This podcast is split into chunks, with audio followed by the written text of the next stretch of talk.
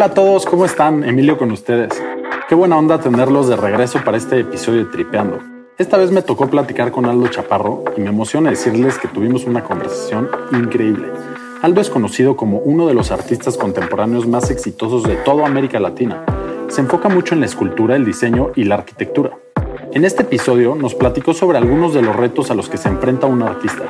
Dimos un recorrido de su trayectoria y nos dio un par de consejos sobre cómo dar el brinco a una vida artística. Espero que disfruten el episodio y no se les olvide seguirnos en redes sociales.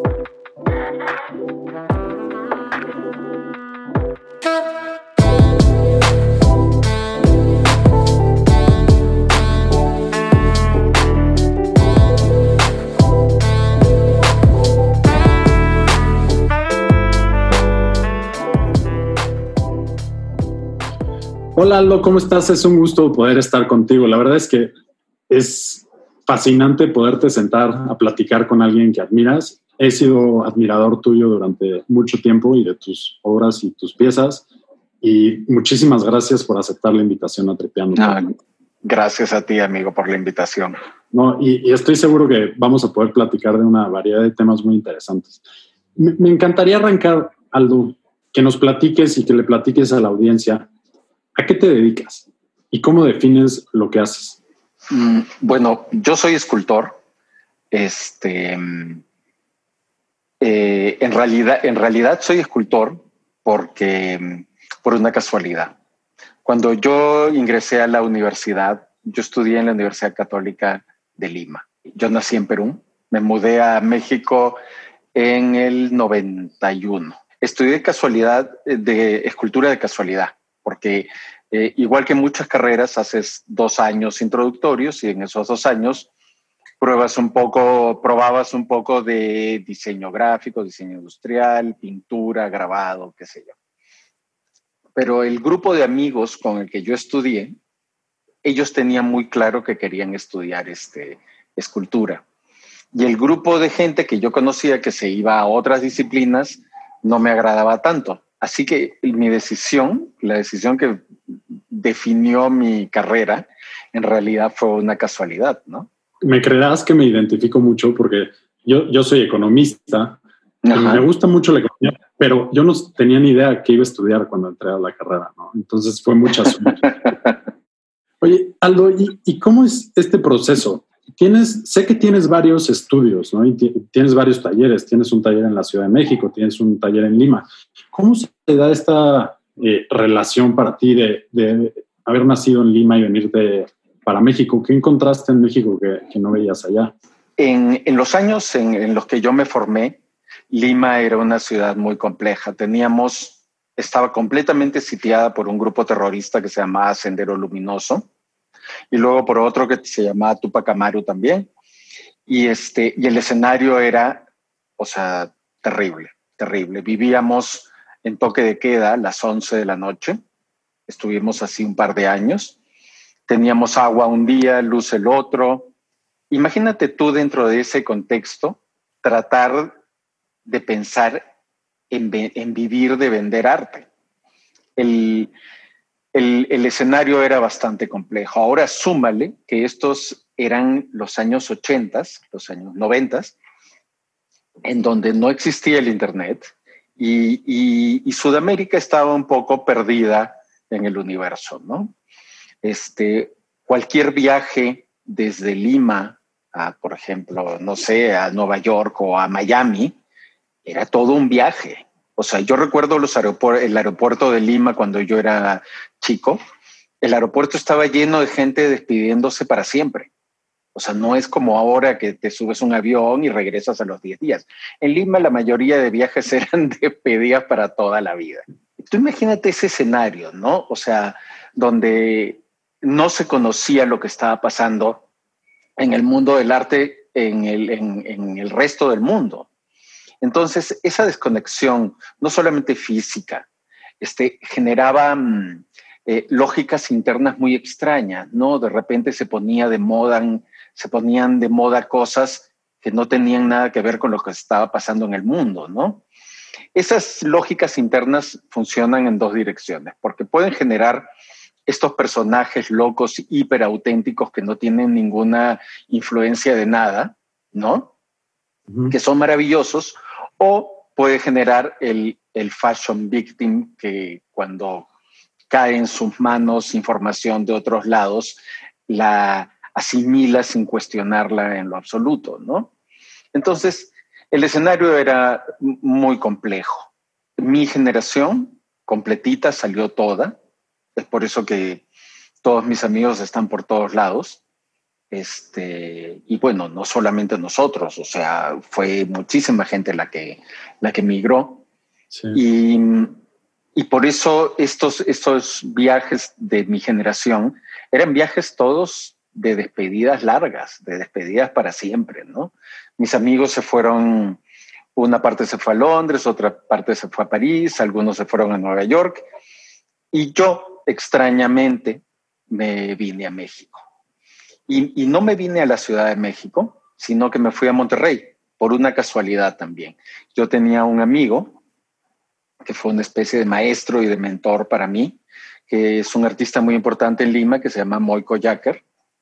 Moico me dijo un día, me dijo, oye Aldo, tengo una inauguración en un museo en Monterrey.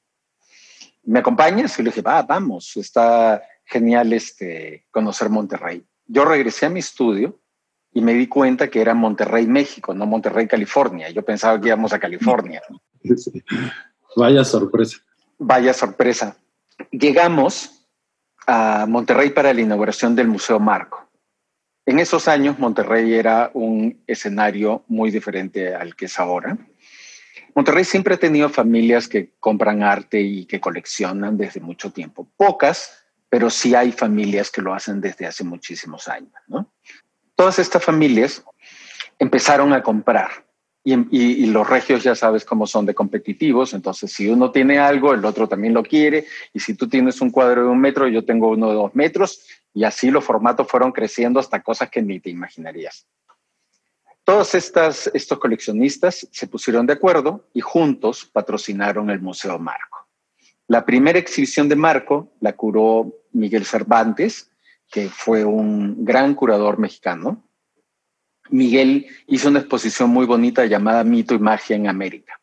Esta exposición estaba basada en una exposición que iba temáticamente por el mismo, por el mismo rumbo, que se llamaba Les, Les de la Terra. Fue una exposición que se hizo en el Pompidou, que fue muy sonada, este, porque fue la primera vez que se incluyó a artistas y a creadores que se salen del, del, universo, del canon tradicional, ¿no? De, por decirlo, usando una palabra que está muy de moda ahora, ¿no? Que se salen del arte blanco, ¿no? Entonces, de esa manera habían artistas de, de, de África, este, por ejemplo, la selección mexicana era uno de estos artesanos de Oaxaca que hacen alebrijes y Julio Galán. Julio Galán era el pintor de esa generación y además era de Monterrey. Entonces, este, Monterrey en esos años lo tenía todo. Tenía su propio artista, su propia estrella internacional y además tenían un museo. La exposición incluía este, artistas de toda América, desde Estados Unidos hasta Patagonia, y la selección de Perú era mi amigo Moico. Entonces viajé con Moico, este, llegamos en el momento más efervescente de la ciudad. Este, yo me acuerdo haber visto en esas fiestas a, Julian Schnabel, a Jan Enzo a Angela Westwater, a Nina Nosei. Em, realmente se sentía y se pensaba que Monterrey podía ser una especie de Nueva York de Latinoamérica. Yo me acuerdo que llegué a una de las fiestas con, eh, un amigo de, Monterrey, que nos hicimos amigos ahí, Generoso Villarreal, alguien que ayudó muchísimo a mi carrera y que le tengo mucho amor y mucho cariño. Generoso me dice, ven a la fiesta, pero tráete tu portafolios. Yo le digo, Generoso, ¿cómo voy a llegar a una fiesta con mi portafolios? O sea, eso no lo voy a hacer. La cosa es que insistió tanto y yo llegué y tiré en la puerta, tiré el portafolios y me desaparecí en la fiesta hasta que en algún momento de la noche Generoso dice, vengan todos que Aldo nos va a enseñar su portafolio. Muerto de vergüenza, enseñé el portafolio Y de repente empiezo a escuchar, yo quiero esa, yo quiero esa, yo quiero esa. Vendí eh, cinco piezas, este, el precio que les puse en esos momentos eran como de cuatro mil dólares. Para que te des una idea, mis precios en Lima, por una escultura enorme que me llevaba meses trabajando, no pasaban los 1.500 dólares. Yo acababa de graduarme. Entonces, este, pues ese escenario eh, ayudó mucho a que yo tomara la decisión de a dónde me iba a mudar, ¿no? Así es que con, e, con ese dinero abrí mi estudio en Monterrey, cerré, llamé a mi casa y le dije a mi papá, papá, tira toda la basura y cierra el estudio de Lima que ya no lo necesitamos. Viví en Monterrey nueve años. Ahí me casé, nacieron mis dos hijas, una de mis hijas nació allá.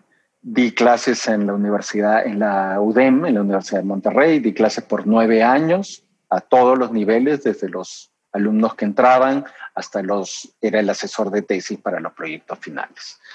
Tuve una galería, tuve, por supuesto, tuve mi estudio allí, hasta que en algún momento me fue imposible continuar desde Monterrey, porque las cosas cambiaron muchísimo. Lo que estaba de moda en esas épocas era un arte figurativo con mucha con un contenido muy local, es decir, se trataban de piezas este, que hacían reflexiones sobre, sobre el lugar de origen del, del pintor, sobre la historia del lugar. E, e, era una pintura muy narrativa y además era figurativa. Entonces, para los coleccionistas de Monterrey era muy sencillo comprar una pintura porque era algo que podías colgar en una pared y que lo entendías claramente, ¿no? Pero el arte fue cambiando como siempre.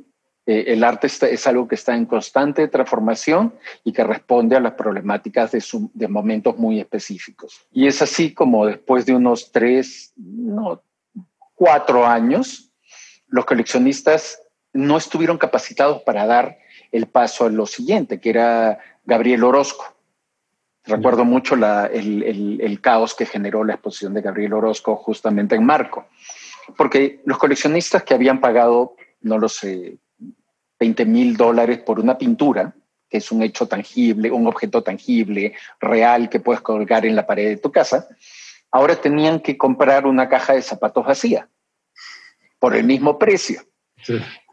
Y no pudieron hacerlo. Y no pudieron hacerlo porque las galerías de Monterrey lo que se dedicaron fue, y del DF también, a venderles, no a educarlos.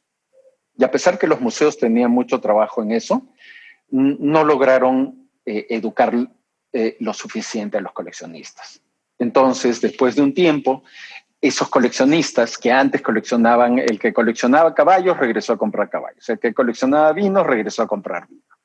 Y la escena del arte se murió completamente. Ahora, en estos momentos, Monterrey tiene una escena que está levantando. Pero yo me fui cuando se trataba de una sequía cultural absoluta, ¿no? ¿Y saliste de Monterrey para ir a la Ciudad de México? Sí. En esos años, este, en Monterrey realmente empezó. El grupo Milenio tenía la necesidad de una publicación de, moda. Ellos querían captar a todos los anunciantes, este, tipo Louis Vuitton, Hermès y qué sé yo. Y mi ex esposa en ese momento tenía experiencia editorial y juntos desarrollamos para, para Federico Arreola, que fue quien nos, quien nos pidió el proyecto, una revista que cumplía con los requisitos que ellos querían, pero nosotros aprovechamos la, la oportunidad para proponer nuestro proyecto que era este, Celeste, así se llamaba la, la revista. Y Celeste fue un éxito, duró 14 años. Luego aparecieron varias hermanas de Celeste. Al final trabajamos, nuestro socio era Jorge Vergara. Jorge nos pidió que le hiciéramos una revista de fútbol para la, para las Chivas, le hicimos la revista de salud de OmniLife, eh, eh hacemos una versión para España, una versión para India, una versión para China, una versión para Colombia, una para Perú, este, eh, la hacíamos en ruso. Fue un proyecto muy, muy grande lanzábamos 300, 400 mil ejemplares y habían reediciones de 100 mil, 200 mil. Esa revista era un poco la gallina de los huevos de oro. Gracias a, a, ese proyecto que Jorge, que Jorge nos dio, que tuvo la confianza en nosotros para que desarrolláramos, nosotros podíamos eh, mantener nuestros proyectos más alternativos, ¿no? que era Celeste, que era una revista de, de algo que sucedía en el mundo en esas épocas en todos lados, que se trata de publicaciones sobre cultura contemporánea. Pero en México no había. Había una revista de salud, había una revista de arte, una revista de moda, una revista de arquitectura, pero no había una que englobara como todas las disciplinas artísticas, ¿no? Eso era Celeste. Tenía su hermana menor que se llamaba Baby, Baby, Baby, que era una publicación de fotografía contemporánea para un público, dirigido a un público más joven, ¿no? Al comienzo la sacábamos en español, después la terminamos sacando solamente en inglés y, este, y esa tuvo mucho éxito afuera. Todavía me siguen llegando mails de, desde coleccionistas de Japón que pidiéndome algunos números que le, que le faltan a su colección. Ya sabes cómo son ellos, que no las sacan ni de la bolsa y que las tienen eh, coleccionadas. ¿En qué año fue esto? En el 2000 nos mudamos a México. ¿En qué momento decides dar ese paso adicional, no solo de regresar a México, sino también de regresar a Lima con, porque abriste un taller allá, ¿no? Me, encantaría entender cuál es la dinámica de tu taller en México, de tu taller en Lima, qué es lo que se trabaja en cada uno y, y si notas alguna diferencia entre, entre ambos. Yo después de un tiempo me salí de la revista, porque yo realmente, aunque era un trabajo creativo, al 100%, yo no me sentía pleno, que es algo bien importante. Mis amigos me decían, oye, pero ¿para qué quieres regresar a la escultura si con esto ganas un buen sueldo, te va bien, eh, es un trabajo completamente creativo? Pero no es verdad, o sea, si tú no haces exactamente para lo que tú sientes que estás hecho, eso nada más te va a llevar a acumular frustración. Y eso fue lo que pasó. Llegó un momento en que yo ya no pude tolerarlo más.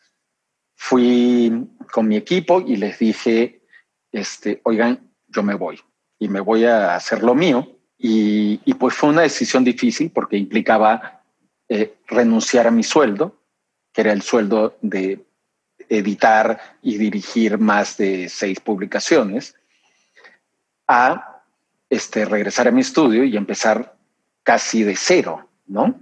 Pero la experiencia adquirida en Celeste, en muchas este, zonas, principalmente en la zona administrativa, porque yo salí de la universidad sabiendo pintar, pero sin tener ni idea de cómo hacer este, mis impuestos o cómo administrar un negocio, ¿no? Y así fue como, como después de haber aprendido esas lecciones en la en la editorial, regresé al mundo del arte.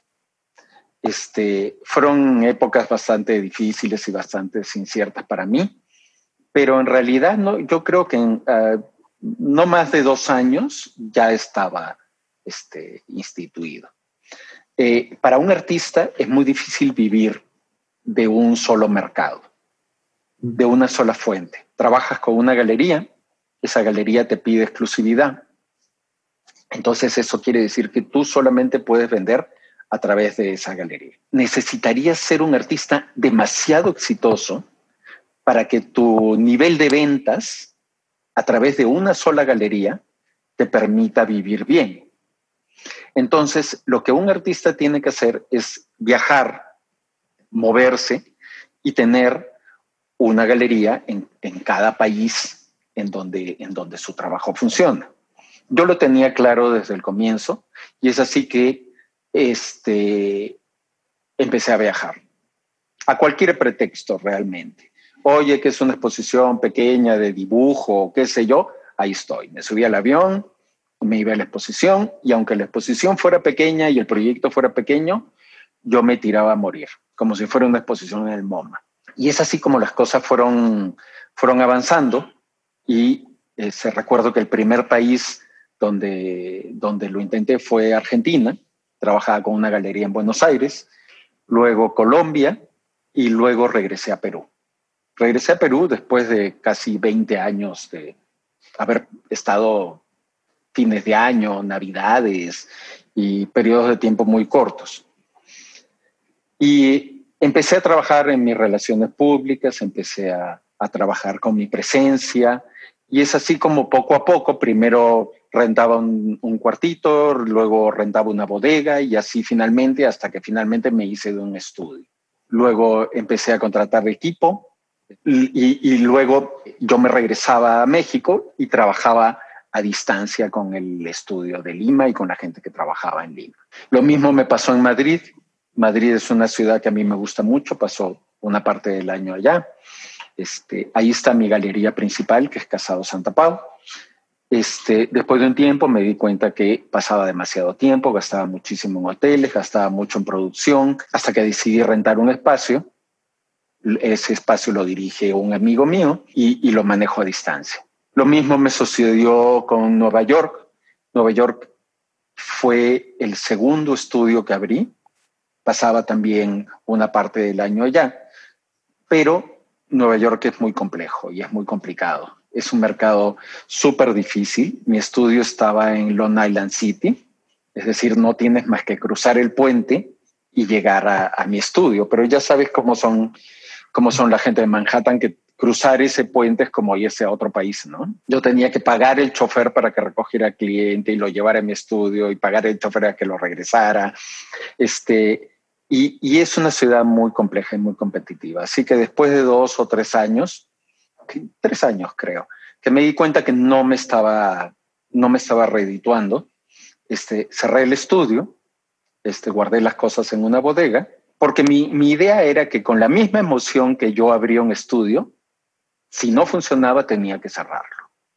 Porque cada, cada, los ingresos de cada estudio son independientes. Yo he logrado que cada estudio se mantenga solo y, pague sus gastos solo. O sea, es decir, lo que yo gano en México no lo meto en Madrid, lo que gano en Madrid no lo meto en México. Cuando empecé con esto, eh, de los estudios, mis amigos me decían, mis, mis, amigos artistas me decían, pero ¿para qué te metes en un gasto así? O sea, tú, o sea, existen otros esquemas ya probados y avalados en donde tú no tienes que hacerte cargo de esa parte, o sea, de esa parte se hace cargo tu galería. Pero yo tengo un problema y es que produzco demasiado. Yo creo que produzco casi una pieza diaria desde que tengo 27 años. O sea que imagínate cuando a mí una galería, una de mis galerías me dice, oye Aldo, el próximo año te vamos a hacer una exposición. Yo en ese lapso ya terminé cuatro exposiciones. Y es, y es porque yo no trabajo por evento. Yo tengo muchos amigos que trabajan solamente para el evento. Tengo una exposición en noviembre, trabajo piezas para noviembre. Yo no, yo estoy constantemente produciendo y una vez que tengo este, una fecha, entonces dirijo la producción a cada una de esas fechas. ¿no? Sí, qué interesante. Me parece fascinante cómo, cómo ves tú estas dinámicas, tanto de las corrientes del arte y cómo van cambiando en diferentes ciudades, como de ver cómo vas tú abriendo tus estudios en diferentes ciudades. Ahora, algo que me encantaría entender, y digo, si se puede, es de dónde surge para ti esta inspiración, porque para mí hay dos piezas eh, tuyas que me fascinan. Una son las láminas. De, las láminas de acero. Que me parecen espectaculares. Y, y la otra es que es súper famosa a nivel internacional, que es la, la palabra puta, ¿no? Uh -huh. Que es también súper famosa. Entonces me encantaría entender de, para ti, ¿de dónde vienen, por ejemplo, la inspiración de eso? ¿Lo, lo agarras del contexto internacional? Eh, ¿Es algo que surge de ti? ¿De dónde viene la creatividad para algo así? Te cuento primero de la pieza de puta. La pieza de puta está basada en una pieza muy famosa de Robert Indiana que dice Love, ¿no? Uh -huh. es, es, es, un, es, es, interesante porque eh, mi pieza no existiría sin la referencia de la pieza original, ¿no? Muchas, muchas veces este, me ha tocado gente que me dice, oye, pero eso es copia. No, no, hay una diferencia. Yo no estoy haciendo una pieza que diga love. Yo estoy haciendo una pieza que le da su lugar, o sea, no podría existir incluso nunca escondí los créditos, este, que le da su lugar a Robert Indiana, ¿no? Es un comentario a partir de esa pieza. Y es una pieza que hice específicamente para ferias. Empezó porque las primeras veces que se iba a exponer era en ferias, en donde eh, hay una cosa muy chistosa en donde como en, el, en, el, en las ferias, en el mundo del arte, ¿qué, ¿qué entendemos nosotros por prostituirse? Quiere decir que tú vas a dar algo que no estabas dispuesto a dar por dinero. Y eso es algo que en las ferias de arte todos pecamos. El artista, el galerista, el cliente e incluso el, que visita. Es como una especie como de mm, verdad en silencio, ¿no? Todo el mundo la sabe, pero nadie habla de ella, ¿no? Por otro lado, Robert Indiana fue un artista muy, muy famoso. Esa pieza se la comercializó hasta el cansancio. Yo tengo camisetas, sacapuntas, una cosa de esas para limpiarte los zapatos que dice Love. Eh, eh, Robert Indiana se hizo muy rico con esa pieza. Y después de explotarla hasta el agotamiento, él eh, abrió los derechos. Es decir, si tú hoy quieres hacer una pieza que tenga el ideograma que él usaba que dice Love, puedes hacerlo porque los derechos están abiertos. Esto enojó muchísimo a sus galeristas, imagínate, les, les cortó el ingreso, el negocio, pero, pero la historia me gusta porque qué extraño que la, la palabra que más se ha vendido dentro del arte es la palabra amor. En fin, ese es un poco como el fondo de esa pieza. Yo, por supuesto, también, siguiendo el, ejemplo, hice camisetas, dulces, chocolates, alfombras, este, cojines, esculturas en madera, en mármol, en resina, en plata, en bronce. Me acuerdo que una vez un coleccionista me dice, oye Aldo, este, te quiero comprar una de las pequeñas versiones en plata que había. Y me pregunta, ¿de cuánto es la serie? O sea, ¿cuántas de estas piezas van a haber? ¿no? Esta es la 1 de 20, 2 de 20. Y le digo, no, o sea, la pieza es de serie limitada. No estás leyendo lo que dice. O sea, no puedo contradecir el espíritu de la pieza haciéndola un objeto eh, seriado pequeño, ¿no? Tiene que ver con la prostitución. O sea, el objeto van a haber muchas copias ilimitadas. El coleccionista no le gustó la idea y no compró la pieza. Y bueno, sobre las piezas de acero, que son un poco mi trademark, es, un poco este, eh, de las piezas que nosotros más movemos. Las piezas de acero empezaron en el 2006.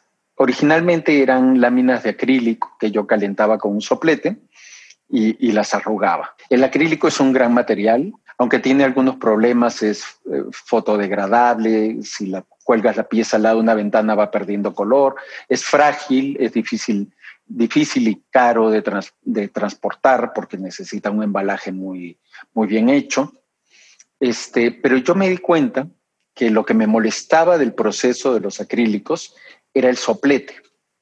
Yo quería un material que yo pudiera atacar directamente con mis manos en una especie como de proceso de síntesis en donde éramos el material y yo. Esto viene de un proceso técnico mío en donde yo disfruto más y me siento mucho más cómodo en los procesos rápidos. Para mí es importante ese estado en donde, donde tú estás en el presente siempre, ¿no? Cuando los procesos son muy largos, son tus manos las que están trabajando, es como conducir un coche, ¿no? Lo haces en automático mientras tu cabeza está en otro lado. A mí eso no me gusta. A mí me gustan los procesos rápidos, porque en los procesos rápidos estás siempre en el presente, estás siempre en el momento, y la pieza se vuelve una especie como de, de página de un diario. Por ejemplo, cuando estoy enojado, los aceros quedan increíbles porque es una especie como de liberación de energía en donde arrugo el acero con más fuerza y, y, quedan mejores. Y es así como me di cuenta también de que los aceros son una especie de retrato de mi estado emocional de ese día. Al comienzo les ponía un título numérico y ahora se llaman la hora, el título es la hora, el día, el mes, el año y el lugar donde se hicieron. Porque es imagínate tomarle una foto a un río. Un segundo después es un escenario completamente diferente, ¿no? En, esa pieza este, están varios intereses míos, ¿no? Por un lado, eh, es algo que, yo cuento siempre, que es que mm, el hecho de que yo haya estudiado, elegido caso, por casualidad estudiar escultura, siempre me dejó la melancolía de ser pintor. Y cuando yo estudié en la universidad, que era, ya te he contado el, el escenario, era de verdad la Edad Media, mis maestros me decían que la escultura no se debe pintar, que la escultura debe, el color de la escultura es el color del material original. Es decir, si se madera, la madera se encera y se pule para que resalte los valores de ese material primigenio. Entonces, eh, como resultado de esa formación tan estricta, el acero me permitía a mí incluir color, el acero pulido, e, e incluir color dentro de mis obras porque era el color que capta del contexto. El acero inoxidable no tiene color es el color que, refleja de lo que la rodea, ¿no? Entonces, los aceros fueron para mí una oportunidad de trabajar forma y al mismo tiempo incluir color de una manera indirecta, ¿no? Y Aldo, me, encantaría saber si desde tu punto de vista hay algo que la gente parece no entender de tus obras.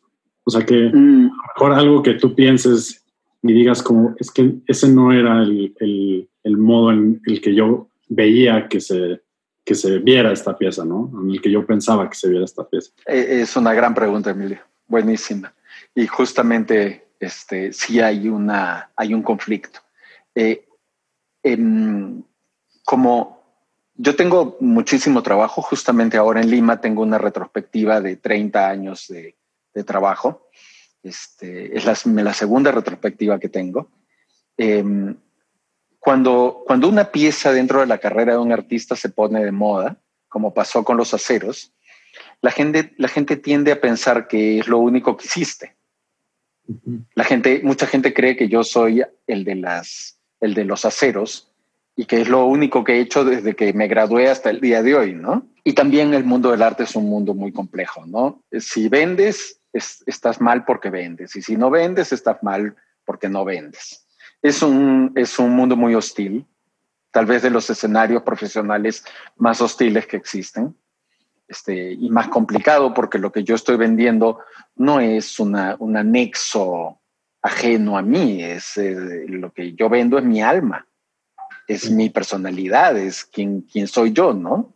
Entonces, tampoco es fácil aceptar las críticas, tampoco es sencillo aceptar este, aceptar una serie de situaciones generadas por el, por el contexto, ¿no? Entonces, este, claro, ese es uno, uno de los asuntos, ¿no? La gente piensa que yo lo único que hago son hacer. La verdad es que nunca me, había puesto a pensarlo desde, desde ese punto de vista, pero qué, qué, qué padre que, que podamos escucharlo de alguien como tú. la audiencia, estoy seguro que entre la audiencia, porque a mí me pasa y, y a mis compañeros de, de Tripeando nos pasa también, que hay veces que uno sabe lo que quiere, pero no sabe cómo llegar ahí, ¿no? A lo mejor escuchas este grillito que te está avisando que a lo mejor algo te atrae. Y, y, en específico creo que se vuelve más complejo cuando alguien está en el mundo de no, de no arte y quiere dar un brinco hacia el arte, que es algo similar a lo que nos estabas contando que pasó con las revistas, ¿no? Digo, tú ya tenías un poco un background de, estudiaste eso y estuviste en eso, pero ¿qué, consejo le darías a alguien que, se quiere animar a dedicarle una gran parte de su tiempo, de su vida a, las artes? Podría ser no necesariamente la escultura, pero podría ser la pintura o la música. ¿Cómo lo ves? Es, es una gran pregunta. Este, te voy a decir, te voy a contar que, que, ha sido una de mis motivaciones muy importantes, o sea, más importantes.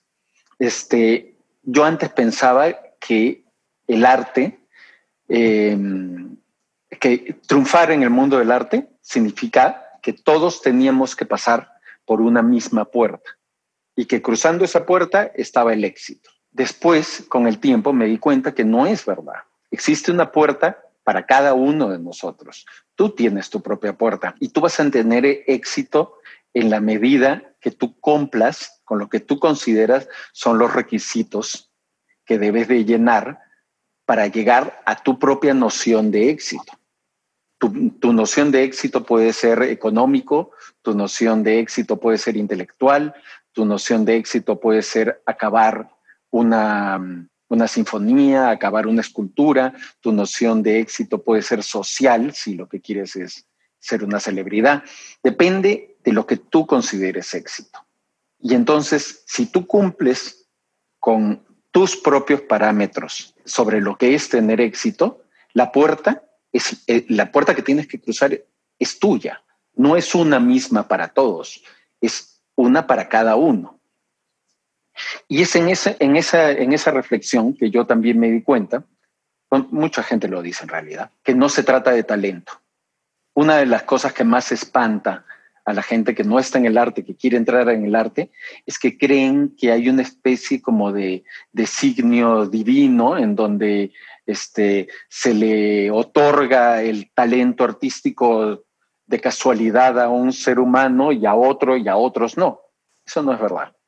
O sea, el arte como cualquier disciplina es justamente disciplina, tenacidad, trabajo y dedicación. Una vez un fotógrafo muy famoso este, que se llama Richard Kern. Él tenía en esos momentos como 55 y su fotografía siempre había sido difícil de vender, era un poco oscura, un poco dark, con temas un poco este, rudos. Y, este, y él me estaba contando que, de pro, que, que en los últimos años había empezado a vender muy bien y que sobre todo en Italia este, su fotografía se había puesto de moda y le estaba yendo por primera vez en su vida de maravilla. Y él lo que me decía era que eh, es como una pirámide, ¿no? En el primer nivel de competencia donde están los jóvenes, si tú logras aguantar, no hablo ni siquiera de proponer, resistir, porque es una carrera también de resistencia, ¿no? El primer nivel, en el primer paso, estás eliminando, no sé, mil personas, tus compañeros de la universidad, de, o 100 personas, en el siguiente nivel el número es exponencial, se triplica. En el siguiente nivel se quintuplica. Y en el último nivel, o sea, hay una silla para el número uno. A esa silla no le importa cómo llegaste. La silla se va ocupando nada más por quién permanece desde el nivel 1 hasta la silla. ¿Y cómo, cómo permaneces?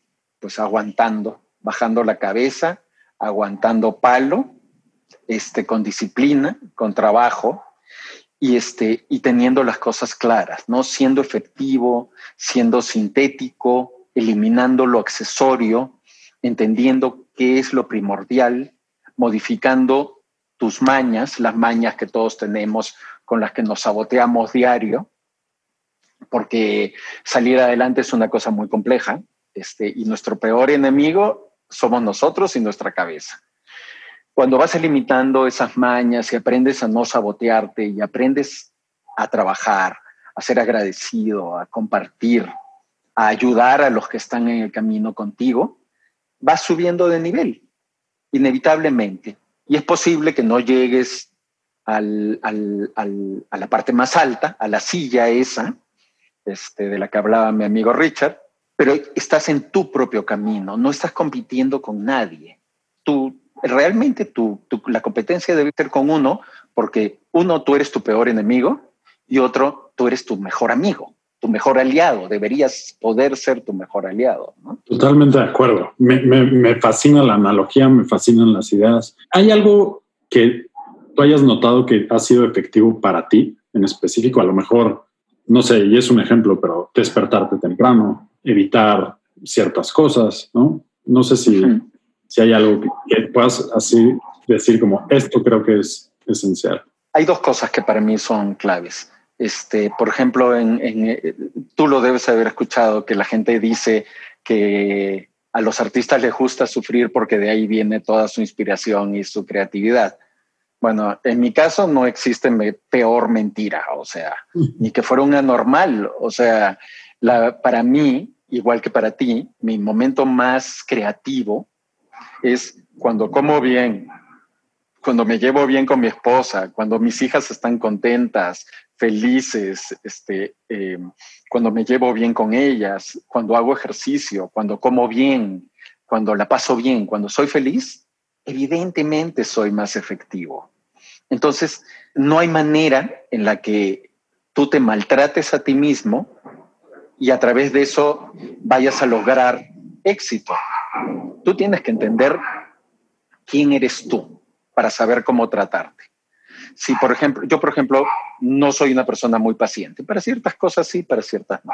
Entonces, no me, no me castigo poniéndome trabajos que van a demandar de mí toda la paciencia del mundo. Es decir, no tallo mármol, porque tallar una escultura en mármol me llevaría seis meses. Entonces, o sea, no hay, una vez que tú te entiendes a ti mismo, no hay ni virtudes ni hándicaps. Tú usas para lo que eres bueno, trabajas en lo que eres bueno, y para lo que eres malo, no te metes ahí.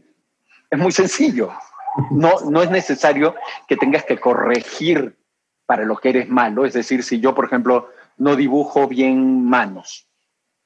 No tengo que meterme a clases para dibujar manos. Simplemente evito entrar en esa zona, ¿no? Y la otra, que es muy importante, es ser agradecido. Cuando tú eres agradecido, eh, eh, más allá del hecho de que te permite reconocer, reconocer lo bueno que ha llegado a tu vida, más allá de ese hecho, es un, un acto que te permite regresar al presente y vivir el presente. Porque nosotros constantemente estamos viviendo en el pasado, viviendo en el futuro, tenemos, estamos llenos de expectativas de lo que creemos que debe, debe ser nuestra vida y entonces estamos en constante frustración porque pensamos en el futuro y en el momento en el que ese futuro se vuelve realidad y nos confronta con lo que tenemos, la mayoría de las veces es frustración. Entonces, en el momento que tú eres agradecido por lo que tienes, inmediatamente llegas al presente, a dar gracias de lo que tienes en el presente. Y cuando vives el presente, las cosas son mucho más sencillas. El pasado, el futuro es demasiado incierto como para creer en él. Y el pasado ya pasó. Para mí es una de las herramientas más valiosas que, que tengo. Me encanta y creo que estoy de acuerdo. Yo he hecho un esfuerzo por estar más al tanto del presente, ¿no? Y por, gente que, por ejemplo, Naval Ravikant, que es una de las personas que admiro muchísimo, todo el tiempo dice, hay que estar presentes, este, desde que te lavas los, eh, desde que te lavas los dientes. Entonces, me, me, me fascina, Aldo. Y, y, creo que la conversación podría eh, seguir y seguir porque hay un, un montón de temas que me encantaría poder cubrir contigo, pero algo que sí no nos podemos ir sin, sin pedirte es que nos regales una recomendación para la audiencia. Puede ser lo que quieras, puede ser un libro, puede ser un audiolibro, un podcast, lo que, lo que tú creas que, que le puede transmitir algo a la, la audiencia. Mi recomendación, y es una recomendación que siempre digo, es que a muchos de nosotros, me incluyo, o sea, porque a pesar de ser parte de la escena, este, me puedo incluir, muchas veces el mundo del arte intimida entras a una galería y el, cuando el galerista se da cuenta por un prejuicio, por cómo te ve vestido, este, ni caso te hace porque sabe que no le vas a comprar. Llegas a un museo en donde hay una exposición súper compleja que tú crees que no la vas a entender, encima tienes que pagar la entrada. El mundo del arte no te recibe fácilmente. Es un universo eh, bastante elitista que está diseñado por un grupo para otro grupo muy pequeño, para el mismo grupo más pequeño. Yo les aconsejo que no hagan caso a esa tontería. O sea, vayan a los museos, vayan a las galerías. No importa que no sepas, el placer de la experiencia crece con el conocimiento. Cuando tú aprendes sobre un artista, cuando tú aprendes sobre algo, el, placer se, triplica. Es como un vino. o, por ejemplo, una Coca-Cola. Si tú sabes que te estás tomando la última Coca-Cola del mundo, yo te garantizo que te sabe diferente. Vale la pena hacer el esfuerzo por, entenderlo. Ir a los museos es la mejor opción que tenemos. Fuertísimo mensaje y excelente línea para cerrar eh, esta plática. Aldo, de verdad, muchísimas gracias. No, gracias a ti, amigo, por la oportunidad de poder este, hablar un poco.